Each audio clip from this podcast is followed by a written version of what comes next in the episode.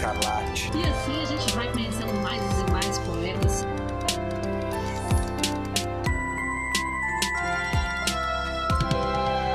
Você está ouvindo Um Poema Para, o podcast que traz sempre um poema para mexer com as suas emoções.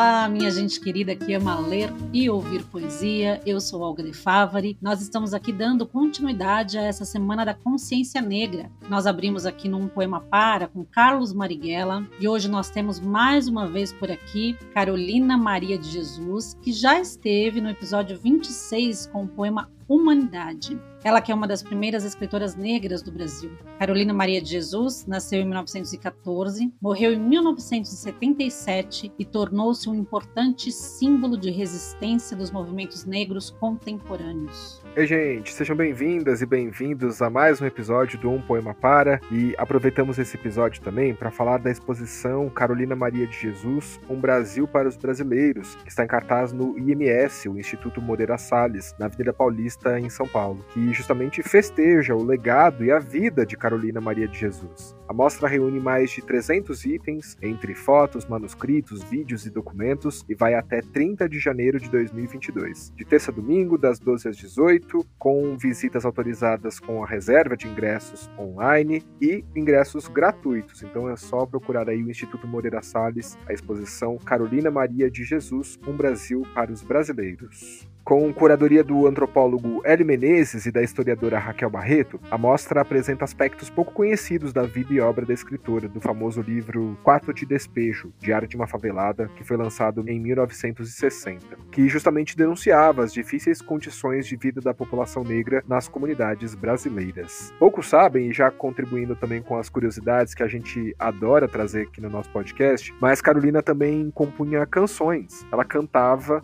tocava violão e também costurava. Inclusive, em 1961, ela gravou o disco Quarto de Despejo, um ano depois de lançar o livro homônimo, com músicas de sua autoria. É possível conferir esse raro LP com 12 faixas na mostra, no Instituto Moreira Salles, mas também vou dar uma dica quase de hacker aqui, que tem algumas canções também disponíveis no YouTube, viu? Vale a pena conferir. Os textos de Carolina aparecem na exposição com sua própria letra e em diversos formatos, como manuscritos, projeções na parede e até lambilambes. Ao longo da sua trajetória, Carolina escreveu ainda poemas, crônicas e peças de teatro, a maioria inédita. Vale a pena conferir, né, Olga? Não fui ainda, mas estou me preparando para ver, né? As férias vêm aí, janeiro, vai até dia 30 de janeiro a exposição, então dá tempo de se organizar e ir até o IMS. Bom, e para complementar as informações, eu separei um trecho da matéria A Influência de Carolina Maria de Jesus, que está no site da Bienal do Livro. Como esse é um episódio especial, né? A gente está aqui falando da Semana da Consciência Negra, achei importante trazer são informações muito detalhadas sobre a importância desse livro, Quarto de Despejo. Vamos saber mais um pouquinho então. Lançado em agosto de 1960, Quarto de Despejo foi descoberto pelo jornalista Audálio Dantas, que, ao fazer uma reportagem sobre a favela do Canindé, em São Paulo, encontrou Carolina, alguém que tinha o que dizer, conforme escreveu em texto publicado pela primeira vez em 1993 e reproduzido na edição comemorativa de 60 anos da obra, publicada pela Ática em 2020. A história que eu buscava estava escrita em uns 20 cadernos encardidos que Carolina guardava em seu barraco. Li e logo vi. Escritor nenhum poderia escrever melhor aquela história, a visão de dentro da favela, escreveu Dantas, que morreu em 2018. Iniciado em 1955, o Diário de Carolina é escrito em uma linguagem crua e arrebatadora. Logo no início, ela fala sobre o aniversário da filha Vera e que não tem dinheiro para o presente. O jeito foi arranjar um sapato no lixo e dar uma arrumada nele para que a menina não ficasse sem uma lembrança na data especial. Os relatos do livro caíram como uma bomba no Brasil dos anos 60, quando as favelas ainda eram uma novidade a ser estudada. Trechos dos diários foram publicados em duas reportagens, em 1958 no jornal Folha da Noite e na revista O Cruzeiro. Depois, com a edição dos textos, feita por Audálio Dantas, que acertou questões de pontuação, mas manteve a grafia original das palavras, escritas por Carolina, Quarto de Despejo foi publicado pela editora Francisco Alves. E vejam só, atenção para essa informação, a tiragem inicial de 10 mil exemplares se esgotou em uma semana. E não foi só aqui no Brasil, não. O livro também reverberou fora do país. A edição italiana, de 1962, teve a apresentação de Alberto Moravia. Mas o livro livro não foi percebido apenas como um mero exotismo. Esteticamente, Carolina e seus diários também impactariam.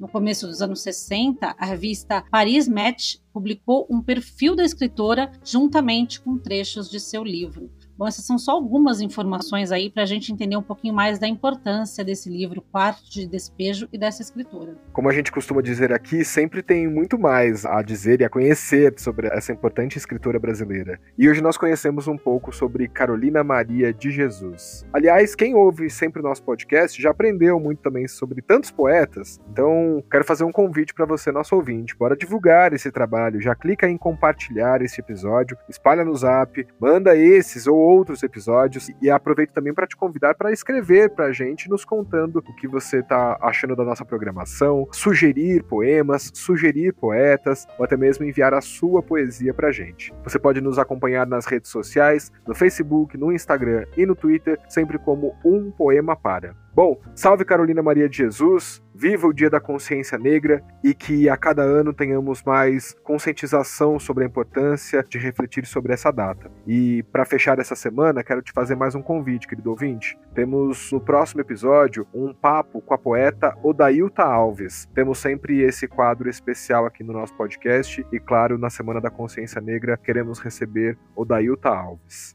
Já basta de prosa? Vamos então conhecer este potente e tão emblemático poema que trata da questão do racismo. E vamos ouvir o poema Muitas Fugiam ao Me Ver, de Carolina Maria de Jesus, na voz da nossa Olga de Favari. E já basta de prosa, vamos à poesia.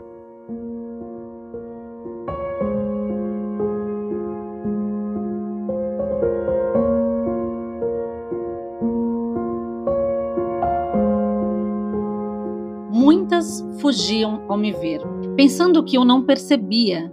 Outras pediam para ler os versos que eu escrevia.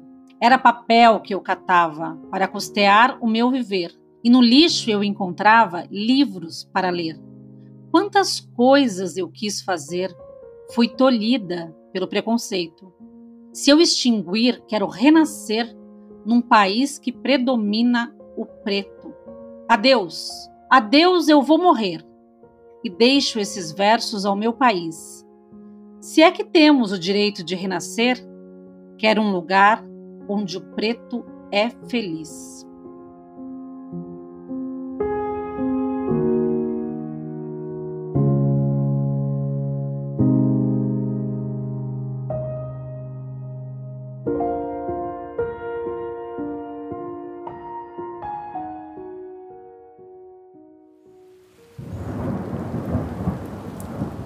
Este podcast foi editado por Nothing Matters Produções.